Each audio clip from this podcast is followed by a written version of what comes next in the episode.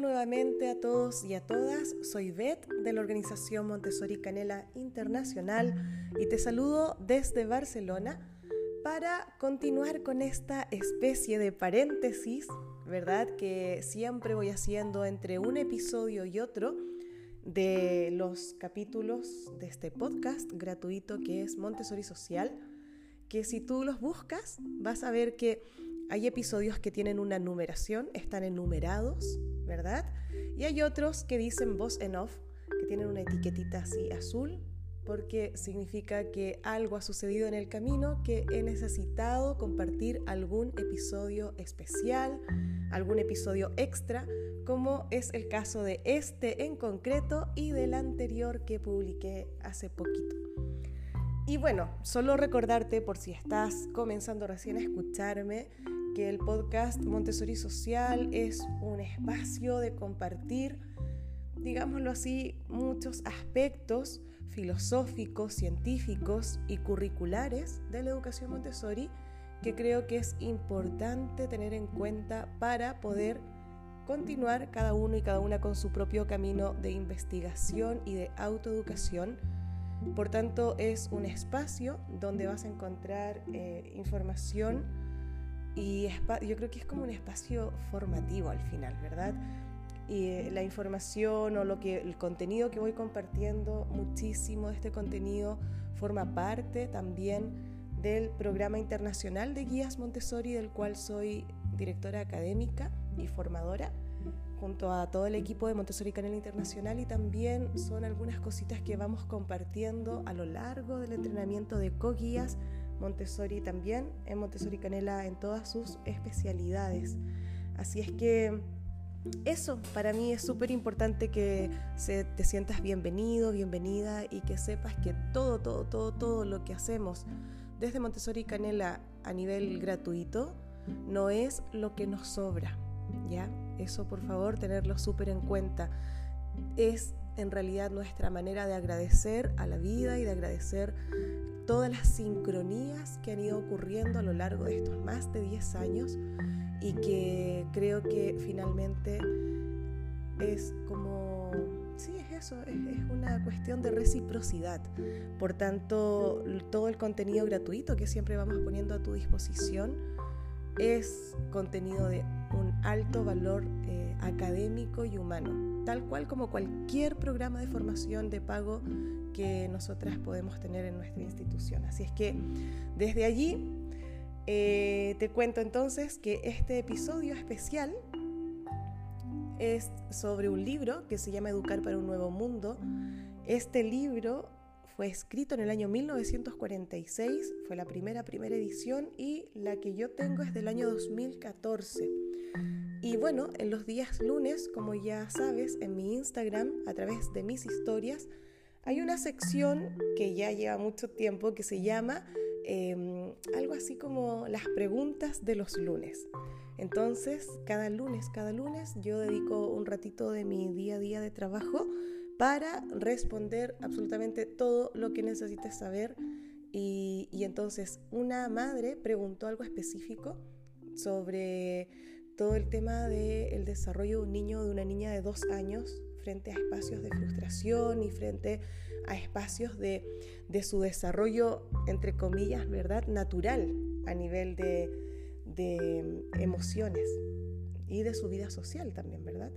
Entonces yo respondí esa pregunta y le dije que le iba a leer un par de capítulos de libros porque en su país no están estos libros y por eso es que el episodio anterior corresponde a este mismo contexto, por decirlo así. Bueno, y este sería la segunda lectura que yo le recomendé a ella, el capítulo 9 específicamente del libro Educar para un Nuevo Mundo, que se titula La acción imitativa y los ciclos de actividad.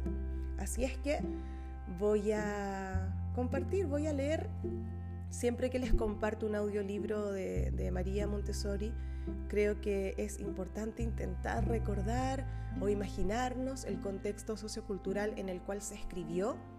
Por tanto, eh, la invitación es a escuchar o a leerla desde una mirada eh, pura, limpia, sin eh, cuestionamientos iniciales. Está súper bien para mí analizar y cuestionar, pero ¿sabes lo que me pasaba a mí cuando era más chica y empecé recién a leerla?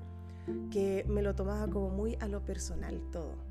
No sé si alguna vez te ha pasado eso, es como que me quedaba pegada en una idea que me parecía inconsistente, que me parecía eh, excluyente, que me parecía increíble que pudiera estar escribiendo eso eh, hasta que me di cuenta y hasta que, claro, tengo que tomar en, tengo que tener en consideración, ¿verdad? El año, el contexto en el que se escribió, la voz finalmente de ese autor que responde a unas necesidades de una época determinada y que hoy en día, y eso es una de las cosas que más me sorprenden de María Montessori, siguen teniendo vigencia aún después de 80 años, de 70 años, de haber escrito de 100 años. Hay libros que ya tienen 100 años y que a mí me maravillan porque parece ser que haya sido un artículo de prensa que se haya publicado así la semana pasada. Así es que te invito a tomar una posición cómoda, a preparar siempre digo ahí una infusión, un mate, depende en qué lugar del planeta estés escuchando, será algo más calientito o algo frío. Y entonces nos vamos a ir a ello. Voy a empezar a compartir el capítulo 9 del libro Educar para un Nuevo Mundo en palabras de María Montessori sobre la acción imitativa y los ciclos de actividad. Dice así, la edad de un año y medio ha despertado el interés de los psicólogos y ha cobrado una importancia inigualable en materia de educación.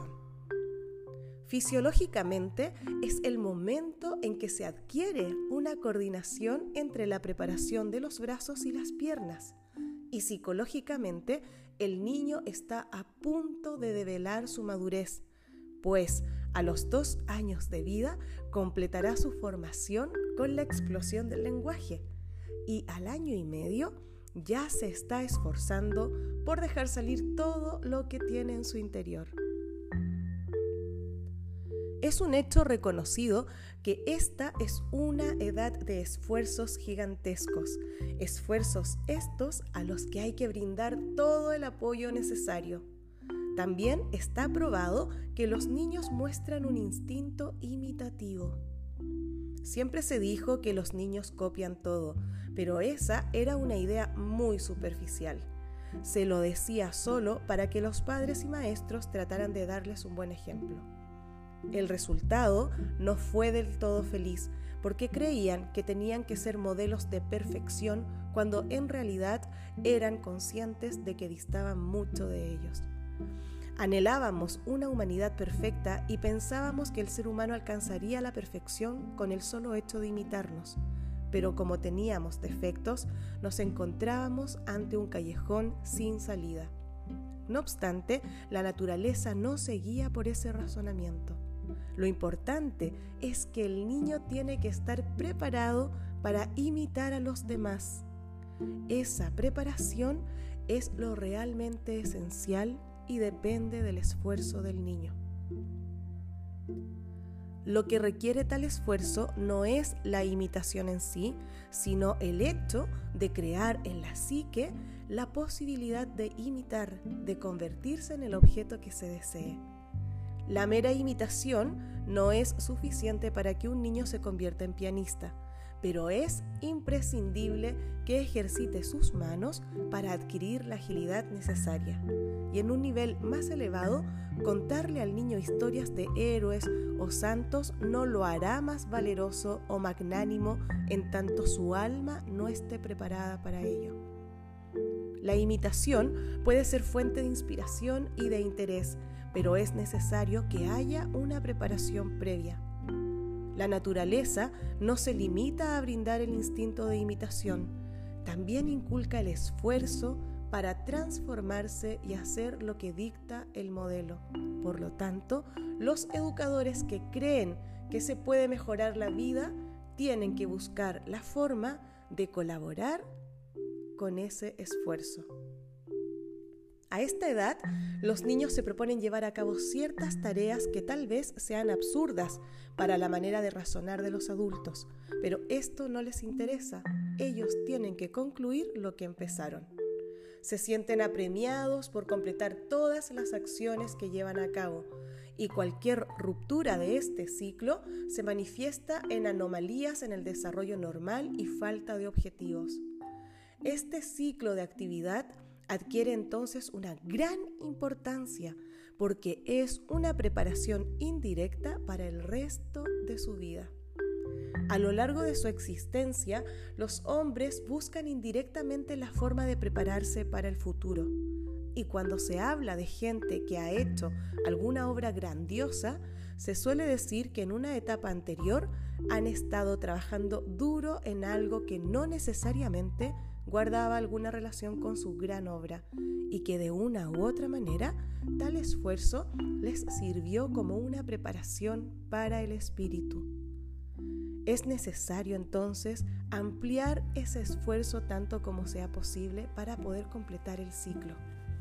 En consecuencia, los adultos no deben interferir e interrumpir ninguna actividad infantil por absurda que parezca, siempre y cuando los niños no se pongan en peligro. El niño debe concluir su ciclo de actividad. La actividad cobra muchas formas interesantes. A veces los niños cargan objetos mucho más pesados de los que pueden levantar sin ningún motivo aparente. Una vez en la casa de una amiga vi cómo un bebé se empeñaba en llevar uno por uno varios taburetes pesados de una habitación a la otra. A esta edad, los niños llevan cosas y las vuelven a traer hasta que se cansan. La típica reacción de los adultos es tenerles lástima porque no tienen fuerza.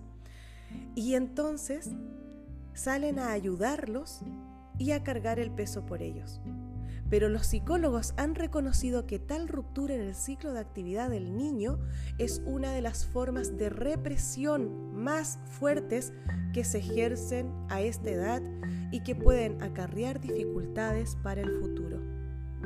Otro esfuerzo que les encanta realizar a los niños es el de subir las escaleras, pero no porque quieran llegar hasta el piso superior, pues cuando llegan se sienten obligados a bajar para completar el ciclo. En cierta ocasión vi cómo subía un niño una escalera muy empinada. Cada escalón le llegaba a la cintura y para subir tenía que ayudarse con ambas manos y pasar las piernas de costado en una posición de lo más intrincada. No obstante, tuvo la constancia de llegar hasta arriba, trepando 45 escalones.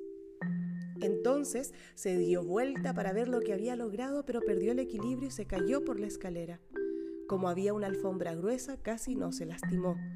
Cuando dio el último vuelco y fue a parar nuevamente a los pies de la escalera, se quedó mirando hacia donde estábamos nosotros. Todos pensamos que se pondría a llorar, pero en cambio se echó a reír contento, como si quisiera decir qué difícil es subir y qué, qué fácil se baja. A veces los niños hacen esfuerzos que más que fuerza requieren atención y una coordinación exacta de sus movimientos. Un niño de año y medio, por ejemplo, que andaba deambulando libremente por la casa, llegó al cuarto de planchar, donde había una docena de servilletas planchadas y apiladas listas para ser guardadas. El bebé tomó la de arriba con ambas manos y contento de poder sacarla con facilidad, se fue al pasillo y la desplegó con cuidado en el rincón más lejano. Una vez hecho esto, volvió a buscar otra y así con cada una de las doce servilletas. Cada vez que agarraba una servilleta repetía para sí, uno cuando ya había acomodado todas en el lugar elegido, creíamos que había concluido su trabajo, pero no. Tan pronto como la última servilleta estuvo en el pasillo, empezó a llevarlas de nuevo a su lugar de origen, otra vez de una en una, diciéndose a sí mismo, uno. Ponía una atención maravillosa y se le veía una expresión de fascinación cuando iba y venía para continuar con lo que lo tenía ocupado. A los dos años, el niño tiene una necesidad de caminar que la mayoría de los psicólogos no toman en consideración. Puede caminar dos o incluso tres kilómetros y si una parte del recorrido es en subida, tanto mejor, porque le encanta subir. Las partes difíciles de la caminata son las más interesantes para él. Pero los adultos tienen que darse cuenta de lo que entiende el niño por caminar. Se creen que los niños no son capaces de caminar porque no les pueden seguir el ritmo, cosa imposible, dado que los niños tienen las piernas más cortas que los adultos. Así es que finalmente los alzan para llegar pronto a su destino. Pero los niños no quieren llegar a ningún lado, tan solo quieren caminar y para ayudarlos de verdad los adultos tienen que seguirles el paso a ellos y no pretender que los niños caminen a su misma velocidad. La necesidad de seguirles el ritmo a los niños se nota aquí muy gráficamente, pero en realidad es una regla que se debe cumplir en todos los ámbitos y en todas las ramas de la educación es el adulto el que debe seguir el ritmo del niño. El niño tiene sus propias leyes de crecimiento y si deseamos ayudarlo a crecer, tenemos que seguirle el ritmo y no imponerle el nuestro. Camina con las piernas, pero también con los ojos, y lo que lo va impulsando a lo largo del camino son todas aquellas cosas interesantes que logra ver. Camina hasta que ve una vaca pastando como le llama la atención, se sienta y se queda mirándola. Una vez satisfecho, camina un poco más hasta que encuentra una flor, ante la cual se agacha para olerla. Un poco más adelante ve un árbol que le impresiona y entonces da cuatro o cinco vueltas alrededor de él antes de seguir caminando. Así puede caminar varios kilómetros. En el trayecto por ejemplo, hay un montón de paradas para descansar y un montón de cosas interesantes que descubrir. Y si llega a haber alguna parte difícil en la que haya que trepar alguna roca o cruzar algún arroyo, el niño rebosa de felicidad. El agua ejerce un encanto especial sobre el niño que a veces se siente fascinado y dice, agua, cuando quizás el adulto ni siquiera había notado que había un hilo de agua deslizándose gota a gota. Esto significa que el niño tiene una concepción diferente de la de su niñera o de la del adulto sobre lo que es caminar, pues lo que para el adulto significa es que quiere llegar a un destino en el menor tiempo posible.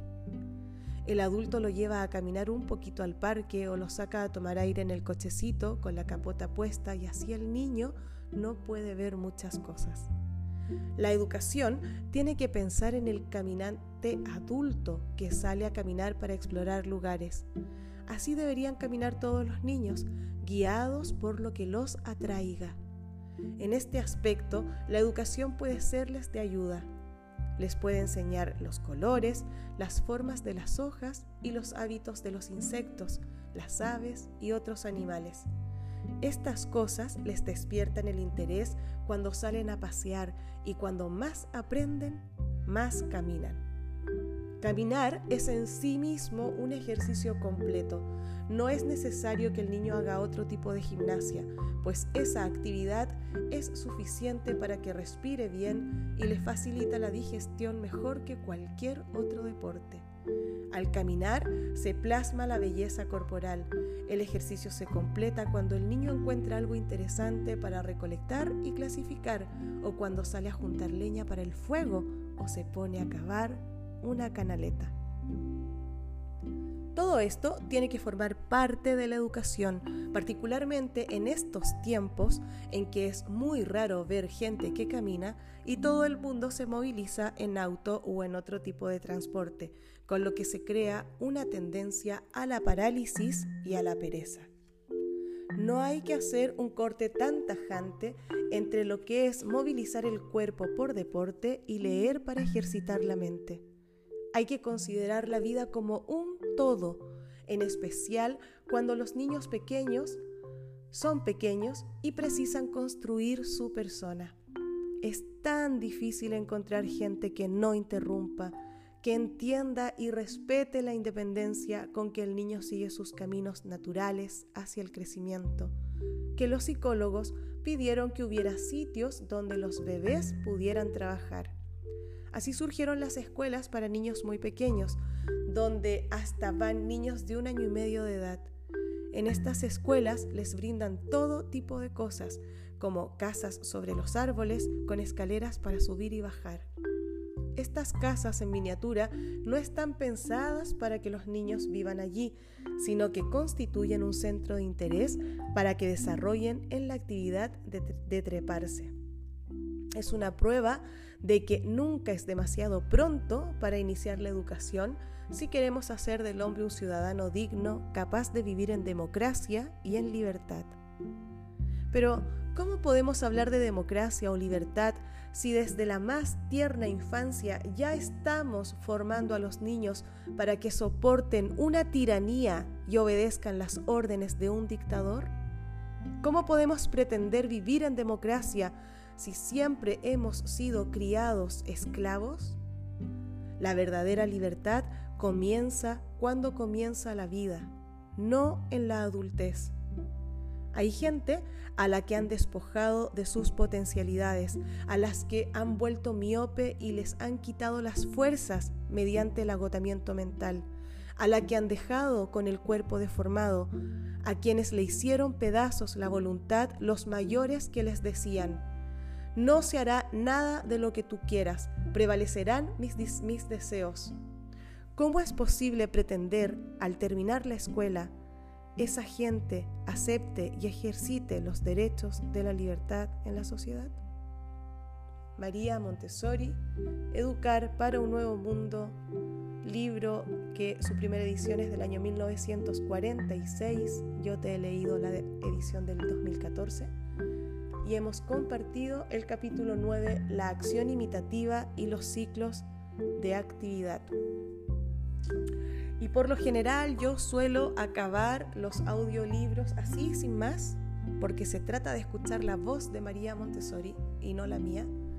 Sin embargo, hay algunos capítulos en que me es absolutamente imposible quedarme en silencio, porque me recuerda realmente que cuando estamos hablando de un niño o una niña que hace un berrinche, que hace una pataleta, que tiene ese, esa ¿verdad? Esa manifestación externa, sobre todo niños muy pequeños, externa de que algo está sucediendo, la sociedad lo sigue reprimiendo y, sigue inventando cosas para que como adultos nos quedemos tranquilos de que es un problema del niño.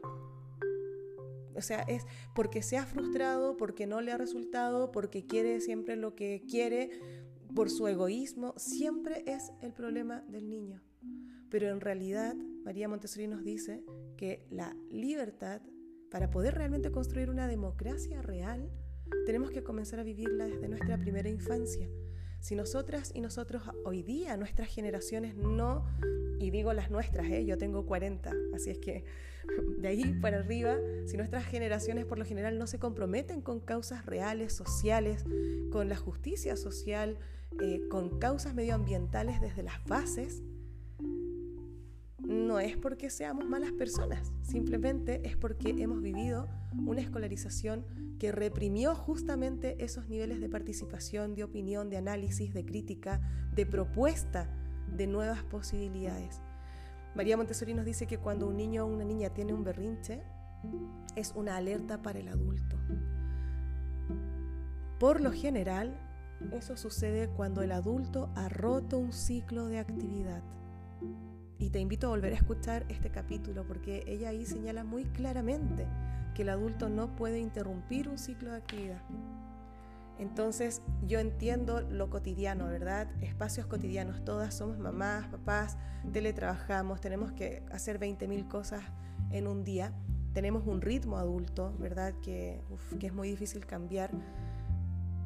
Pero te invito a buscar espacios para que realmente podamos identificar el ritmo de cada niño y cada niña, como mamás, como papás, eh, como profes también en las escuelas, y ver por qué no está funcionando el modelo educativo actual. Es que no está funcionando porque está centrado en el adulto, en los requerimientos del adulto, no está centrado en el principio básico y esencial del aprendizaje biológico del niño. No, va, en contra de la naturaleza, de, del desarrollo natural de los seres humanos.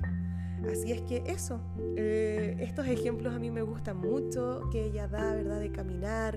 Yo creo que todos y todas lo hemos vivido en cierta medida cuando hemos ido a la esquina a comprar el pan y a lo mejor en vez de ir y volver, significa una caminata de ir y, e ir.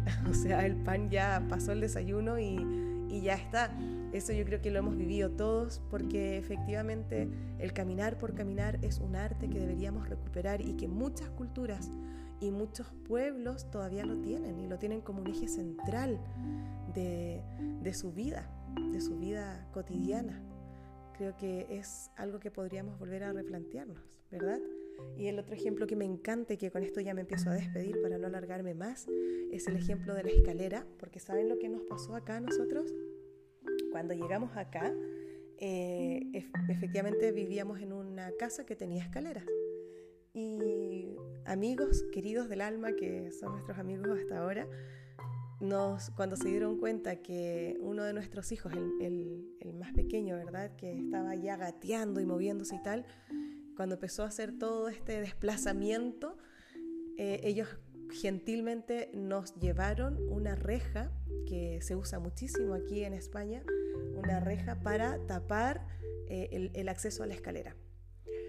Y, bueno, nosotros lo agradecimos con Marco, pero en realidad nos parecía algo muy raro, no lo entendimos, porque así como no entendemos tampoco el uso de estos típicos, eh, en Chile se dice andadores, ¿no? Estos, esta, este, esta cosa con cuatro ruedas o seis ruedas que sientas al bebé ahí al medio y que además son súper peligrosos porque no permiten que, que activen su, sus instintos, no, no, su, su, capacidad de reacción. Bueno, nada, no, no entendíamos lo de la reja y, y, finalmente todo lo que habla María Montessori aquí también nos pasó, no con nuestro último hijo, sino que con todos, porque de verdad que hay muchas cosas que sí que implican que tenemos que estar más pendientes, pero vale muchísimo la pena. Yo de verdad siento que vale muchísimo la pena y que lo veo en el desarrollo emocional y en toda la, la forma de ser de, de, ahora de mis hijos, que son todos súper grandes. De hecho, yo soy la más pequeña de mi familia de tamaño.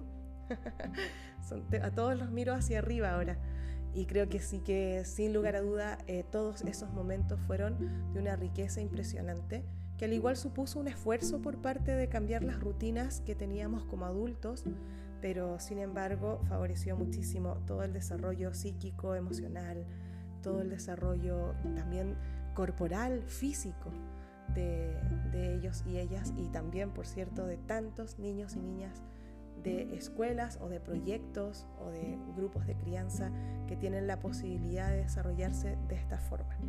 Así es que con esto ya cierro eh, este paréntesis, espero que, mm, que les haya servido, sobre todo porque, bueno, todavía me parece increíble que en el año 2021 no tengan acceso a los libros de María Montessori, eso me parece de verdad preocupante y si en algo puedo ir aportando desde aquí a la reflexión, al análisis de las cosas que estás viviendo, compartiéndote los libros que, que yo tengo, evidentemente por derecho de, de autor, no puedo leerlos entero, pero sí puedo ir compartiendo ciertos capítulos que a ti te interesen o que a mí me parece interesante sugerir, pues cuenta con ello.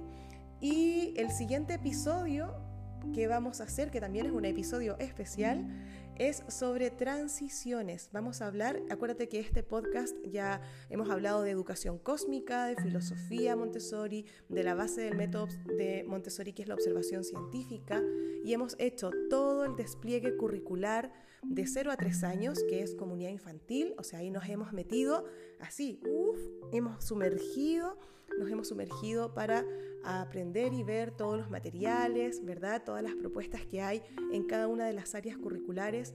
También ya acabamos todo, todo, todo, casa de niños de 3 a 6 años. También allí ya hemos hecho vida práctica, sensorial, matemáticas, lenguaje, áreas culturales y lenguajes expresivos.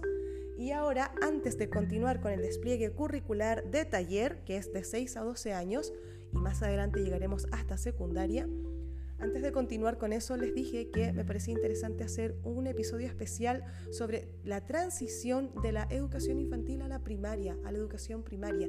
¿Qué pasa allí? ¿Qué se está haciendo? ¿Qué procesos son necesarios de cuidar?